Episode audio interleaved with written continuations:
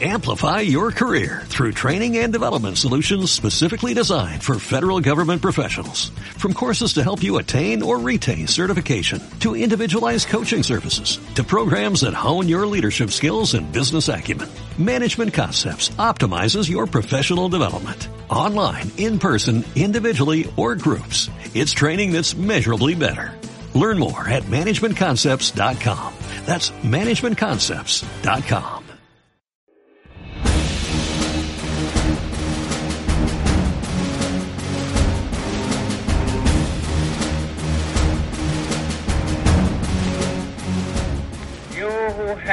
have served, you who serve today, among the great days of national remembrance, none is more deeply moving to Americans of our generation than the 11th of November, the anniversary of the armistice of 1918, the day sacred to the memory of those who gave their lives in the war which that day ended. Our observance of this anniversary has, I think, a particular significance in the year 1941.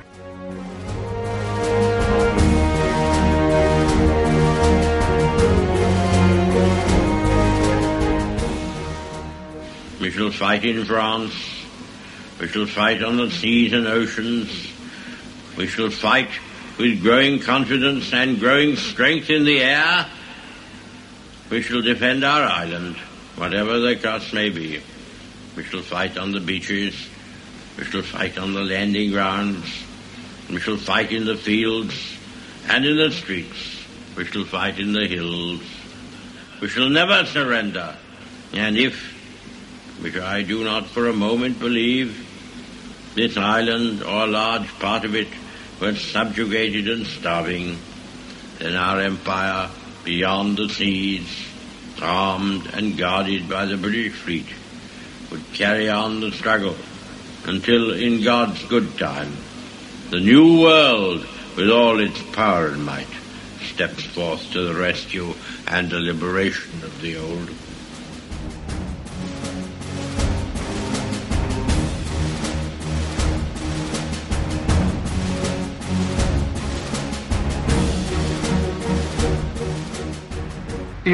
Ausbeuten, im Ausplündern. Was heißt die Erfahrung im Regieren, wenn in einem Land, das selber mit 46 Millionen Menschen 40 Millionen Quadratkilometer der ganzen Erde korrigiert, bei Kriegsbeginn zweieinhalb Millionen Erwerbslose sind. Wo ist hier die Kunst des Regierens oder gar die Kunst des Führens? Es ist nur die Gewissenlosigkeit des Ausbeutens. Und wenn dieser selbe Mann dann sagt, wir haben einen feinen Instinkt für ideelle und für materielle Werte, jawohl, dann haben Sie die ideellen Werte haben Sie überall zerstört und die materiellen Werte haben Sie geklaut, sich angeeignet.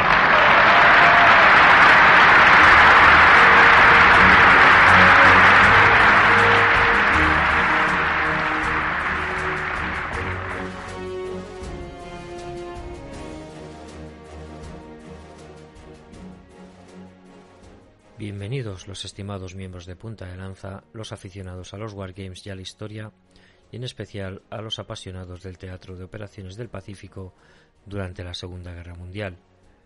En esta serie de podcast me voy a salir de la dinámica que hemos llevado siempre en esta casa, y que son los Wargames, para centrarme en personajes y hechos muy concretos de la historia, y al final del capítulo enumeraré Wargames, libros, películas, relativos al tema que haya tratado en el capítulo. Aunque ya me sonaba de algo, cuando leí hace poco la historia de Luis Edward Curdes, me dije que sería interesante poder hacer un podcast breve en tiempo contando su aventura y que podría ser extrapolable a otros hechos y otras personas, y así iniciar esta serie de relatos. No se trata de destacar acciones heroicas, sino de circunstancias que salen de lo cotidiano, dentro de la vorágine que es la guerra, hechos acaecidos a personas que se vieron inmersas en la época que les tocó vivir. Luis Edward Curdes fue un piloto, as de la aviación de Estados Unidos durante la Segunda Guerra Mundial, famoso en especial por una fotografía en la que aparece en la cabina de su avión y se puede apreciar que entre los diferentes derribos uno de ellos es una bandera estadounidense. Os aconsejo en este momento ir al hilo del foro en el que he publicado la información de este podcast y en el que podéis ver esta fotografía. También tendréis este enlace en iVoox en la descripción de este capítulo. Para los que no nos conozcan mucho, recordar que la web es puntadelanza.net en el apartado foro. Y así, sin más preámbulos, preparaos para escuchar esta extraordinaria y curiosa historia. Luis Edward Curdes nace un 2 de noviembre de 1919 en Indiana, Estados Unidos, un año después de finalizar la Primera Guerra Mundial. De su infancia y juventud apenas se sabe nada, pero cuando llevaba tres años de estudios en la universidad, se unió a la reserva del ejército en marzo de 1942. Obtuvo el rango de segundo teniente y se graduó en la escuela de vuelo el 3 de diciembre de 1942 en Arizona a la edad de 23 años. Poco tiempo más tarde fue enviado a combatir al Teatro de Operaciones del Mediterráneo para luchar contra alemanes e italianos. Para ponernos en contexto, en ese momento en el mar Mediterráneo estaba en pleno apogeo la campaña de Túnez, que abarcó desde el 17 de noviembre de 1942 al 13 de mayo de 1943. Habiendo ganado Argelia, los aliados rápidamente giraron hacia el este, con la esperanza de tomar Túnez y Bizerta antes de que los alemanes pudieran enviar refuerzos. Pero a los aliados les fue imposible llegar en ese momento a su esperada meta. En febrero de 1943, después de que Erwin Rommel y sus soldados habían sido expulsados a Túnez, el eje tomó la ofensiva y empujó a los aliados a través del paso de Caserín antes de ser detenidos definitivamente. Con la novena y duodécima fuerza aérea en la batalla, los aliados hicieron retroceder al enemigo de vuelta y los embolsaron alrededor de las ciudades de Bicerta y Túnez, donde las fuerzas del eje se rindieron definitivamente en mayo. Con esta victoria, Túnez estuvo disponible para lanzar un ataque a Sicilia como paso previo a un asalto a Italia.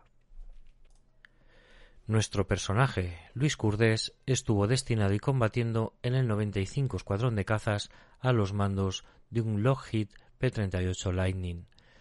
El 29 de abril de 1943 derribó tres cazas alemanes Messerschmitt Bf-109 y dañó un cuarto caza sobre los cielos de Túnez. Ya con este combate singular casi se convierte en as de aviación de los Estados Unidos, que normalmente, y aunque podía variar la cifra, con cinco victorias se adquiría tal denominación. El 19 de mayo, menos de un mes después de ese primer combate, derribó otros dos Messerschmitt Bf-109 en los cielos de Cerdeña, sumando así ya cinco derribos de cazas alemanes en menos de un mes de combate. El 24 de junio derribó de nuevo sobre los cielos de Cerdeña un C-202 Folklore italiano y a finales de julio dañó un Messerschmitt Bf-109 y derribó sus dos últimos Messerschmitt Bf-109 sobre los cielos de Benevento en Italia. Con esto alcanzó la cifra de cinco cazas alemanes derribados y un caza italiano. Por aquel entonces ya había sido galardonado con la condecoración de Cruz de Vuelo Distinguido. La Cruz de Vuelo Distinguido es una condecoración otorgada a cualquier miembro de las Fuerzas Armadas de los Estados Unidos que se distinga por actos individuales de heroísmo o logro extraordinario mientras participa en el vuelo aéreo. Tanto el heroísmo como los logros extraordinarios son totalmente distintivos, ya que implican operaciones que no son rutinarias. La gran evasión. El 27 de agosto, el 95 Escuadrón de Cazas estaba luchando sobre la costa italiana, varias millas al sur de la ciudad de Salerno, cuando la tragedia alcanzó a nuestro personaje. Luis Curdés acababa de derribar otro Messerschmitt Bf-109 cuando uno de sus camaradas fue atacado. volando para ayudar, derribó su último avión alemán antes de que el suyo fuera alcanzado y derribado, obligándole a hacer un aterrizaje de emergencia en suelo controlado por las tropas italianas. Se piensa que Luis Edward Curdes fue la victoria número 63 de las de la aviación alemán el Oberleutnant Franz Schiep del 8 Jager 53, el cual moriría seis días después, el 2 de septiembre, con 67 victorias confirmadas en una misión de combate y probablemente, aunque sin confirmar, derribado por un Lockheed P-38 Lightning. El as de la aviación alemana, el Oberleutnant Franz Schiep, acabó estrellándose en el mar Mediterráneo. Volvamos al personaje de nuestra historia, que ya había derribado siete cazas alemanes y un caza italiano, completando todas las victorias que conseguiría en el teatro europeo. A Luis Edward Curdes le habíamos dejado haciendo un aterrizaje de emergencia en suelo controlado por los italianos. Fue capturado y llevado a un campo de prisioneros, pero la suerte le vuelve a sonreír ya que el 8 de septiembre de 1943 Italia se rinde a los aliados menos de dos semanas después de su captura. En el interín que se produjo entre la invasión alemana de Italia y la toma de control del campo de prisioneros, kurdes y otros pilotos aprovecharon la oportunidad para escaparse del campo de prisioneros. Después de pasar ocho meses en territorio enemigo, llegó al bando aliado el 27 de mayo del año siguiente, en 1944. Lo enviaron de vuelta a Fort Wayne, Indiana, y le concedieron el corazón púrpura, así como las hojas de roble para su medalla aérea. Pero Curdes no estaba satisfecho en Estados Unidos, así que pidió volver al combate. El ejército lo asignó al cuarto escuadrón de caza del tercer comando aéreo en el Teatro del Pacífico, y esta vez estaría volando un P-51 Mustang con el sobrenombre de Bad Angel. Teatro de Operaciones del Pacífico. Para ponernos en perspectiva en el Teatro de Operaciones del Pacífico, recordemos que a finales de 1943 los aliados habían lanzado su segunda mayor ofensiva en el Pacífico con la batalla del atolón de Taragua, liberándolo días después del control japonés. Cuando llega Kurdés al Pacífico nos encontramos inmersos en la batalla de Leyte, que tiene lugar entre mediados de octubre de 1944 y finales de diciembre de 1944, batalla en la cual americanos y filipinos lucharon para liberar las islas filipinas del control de las fuerzas japonesas. El 20 de octubre de 1944 el presidente Franklin D. Roosevelt envía un mensaje al pueblo filipino después del desembarco de las fuerzas estadounidenses en Leyte. Dicho mensaje reza así Al pueblo filipino, el sufrimiento, la humillación y la tortura mental que ustedes han soportado desde el ataque bárbaro, no provocado y traicionero contra Filipinas hace casi tres largos años han despertado en los corazones del pueblo estadounidense una justa ira una firme determinación de castigar a los culpables y una determinación fija de restaurar la paz, el orden y la decencia en un mundo indignado. Hasta que fuimos atacados en Pearl Harbor habíamos hecho todo lo posible para vivir como vecinos amistosos que se precien de los japoneses en el Pacífico. Durante medio siglo, a pesar de las señales de un liderazgo japonés decadente y militarista, evitamos cualquier acto que pudiera provocar desconfianza o alarma. Nuestra decencia fue confundida con debilidad. Nuestros planes para la dignidad y la libertad del pueblo de Filipinas han sido despiadadamente, pero solo temporalmente, dejados de lado por los actos japoneses de expolio y esclavitud. Cuando los invadores japoneses hayan sido expulsados, Filipinas tomará su lugar como miembro libre e independiente de la familia de naciones. En esta ocasión, Con el regreso del general MacArthur a suelo filipino, con nuestros aviadores, nuestros soldados y nuestros marineros hemos renovado nuestro compromiso. Nosotros y nuestros hermanos de armas filipinos, con la ayuda de Dios Todopoderoso, expulsaremos al invasor, destruiremos su poder para hacer la guerra de nuevo y restauraremos un mundo de dignidad y libertad, un mundo de confianza, honestidad y paz. Franklin de Roosevelt, presidente de los Estados Unidos. En noviembre, parte del territorio de Filipinas estaba de vuelta bajo el control de los Estados Unidos, tal y como había prometido en 1942 el general Douglas MacArthur, con su mítico Volveré, por lo que el tercer comando aéreo se encargó de bombardear las bases japonesas y proporcionar apoyo a las tropas terrestres. También atacaron instalaciones japonesas a lo largo de la costa de China, la isla de Taiwán, proporcionaron servicio de escolta a los barcos aliados, lanzaron suministros por aire, entregaron correo y evacuaron a los heridos. El 7 de febrero de 1945, Kurdes estaba volando con su P-51 Mustang a unos 50 kilómetros al sureste de Taiwán, cuando derribó un Mitsubishi Kai-46-2 japonés.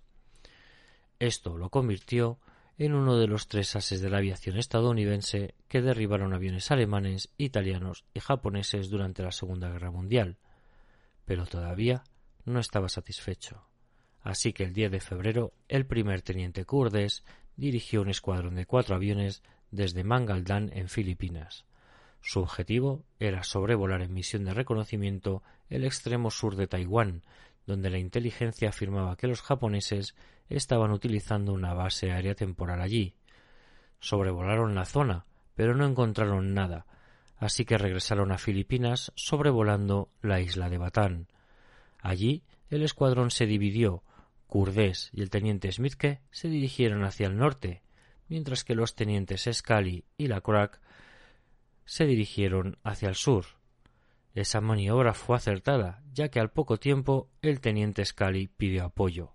Habían encontrado un pequeño aeródromo japonés y lo estaban atacando.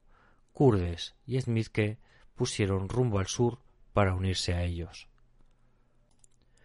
Durante el ataque al aeródromo, Lacroix fue alcanzado, obligándolo a hacer un aterrizaje de emergencia en el mar. Sobrevolando la zona en la que había caído su compañero, Kurdes pudo ver que el piloto había sobrevivido y permaneció en el área para guiar un avión de rescate y proteger al piloto derribado. Mientras cubría a la Croix, Kurdes vio que un avión más grande, un bimotor, se acercaba en maniobra para aterrizar en el aeródromo que estaban atacando. Volando hacia él, se dio cuenta de que era un C-47 Skytrain o Dakota. Los que estén más acostumbrados a la denominación de la RAF era un Jungle Skipper del 317 Grupo de Transporte de Tropas. Quizás Kurdes pensó que había sido robado por los japoneses que ni siquiera se habían molestado en quitar las marcas del US Air Force. Intentó contactar con radio con el piloto del avión, pero no obtuvo respuesta, así que maniobró su P-51 Mustang y voló a través de la ruta de la trayectoria del avión para evitar que aterrizara en la pista, pero el avión siguió adelante y no varió su rumbo. Así que Kurdés alineó su avión directamente detrás del C-47 Skytrain y disparó con sus ametralladoras de calibre 50 contra el motor derecho del avión, causando que fallara. El C-47 Skytrain todavía mantenía su rumbo hacia el aeródromo, por lo que Kurdés disparó contra el otro motor, obligando al piloto a amerizar. Por suerte, el C-47 no sufrió excesivos daños en la maniobra ni se rompió en pedazos. La tripulación lo abandonó en un bote salvavidas. El C-47 cayó al mar cerca de donde había caído el teniente Lacroix, así que éste se acercó y fue subido a bordo de la balsa salvavidas del C-47, donde fue informado de la situación. Al parecer, el avión se había perdido debido al mal tiempo y su radio había dejado de funcionar. Como también se estaba quedando sin combustible, el piloto se dirigió directamente a la pista de aterrizaje de la isla, sin saber que estaba bajo control japonés. Curdés se quedó sobrevolando la zona para proteger a sus compatriotas, pero el anochecer y el bajo nivel de combustible del P-51 obligaron a Curdés a regresar a la base. A la mañana acompañó al Consolidated PPY Catalina, un hidroavión de rescate que fue diseñado en los años 30 para recoger al piloto del C-47 derribado y a once miembros de la tripulación, incluidas dos enfermeras, todos los cuales habían sobrevivido al accidente. ¿Cuál no sería la sorpresa de Kurdes cuando descubrió que una de las enfermeras era una mujer con la que había tenido una cita la noche anterior al incidente, Svetlana Valeria? Ella y Kurdes se casaron en 1946.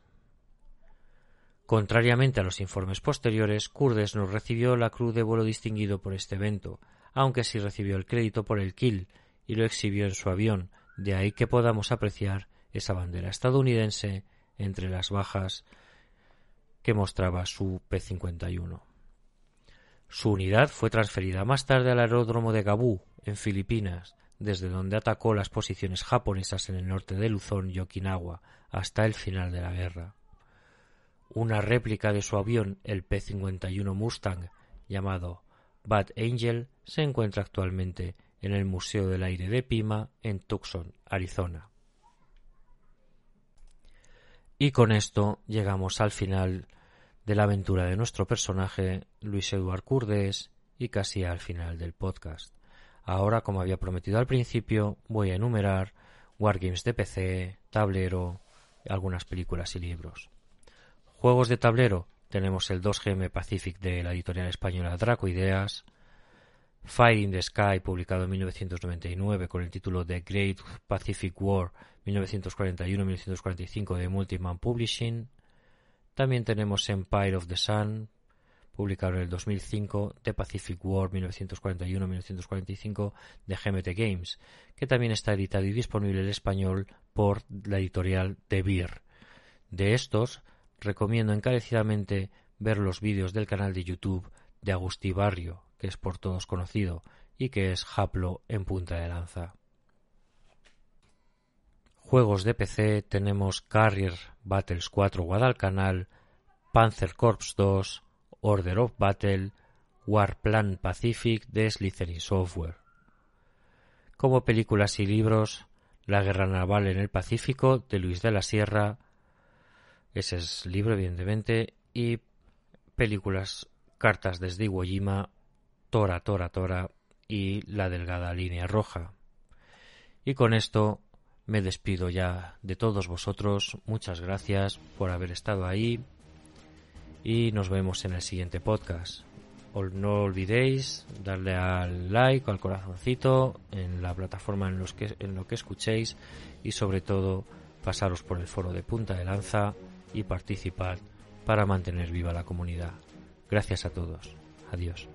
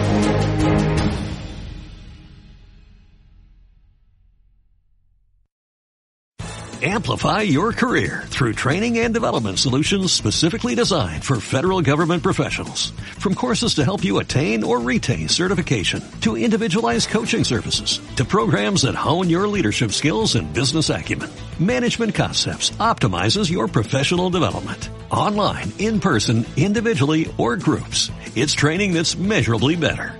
Learn more at managementconcepts.com. That's managementconcepts.com.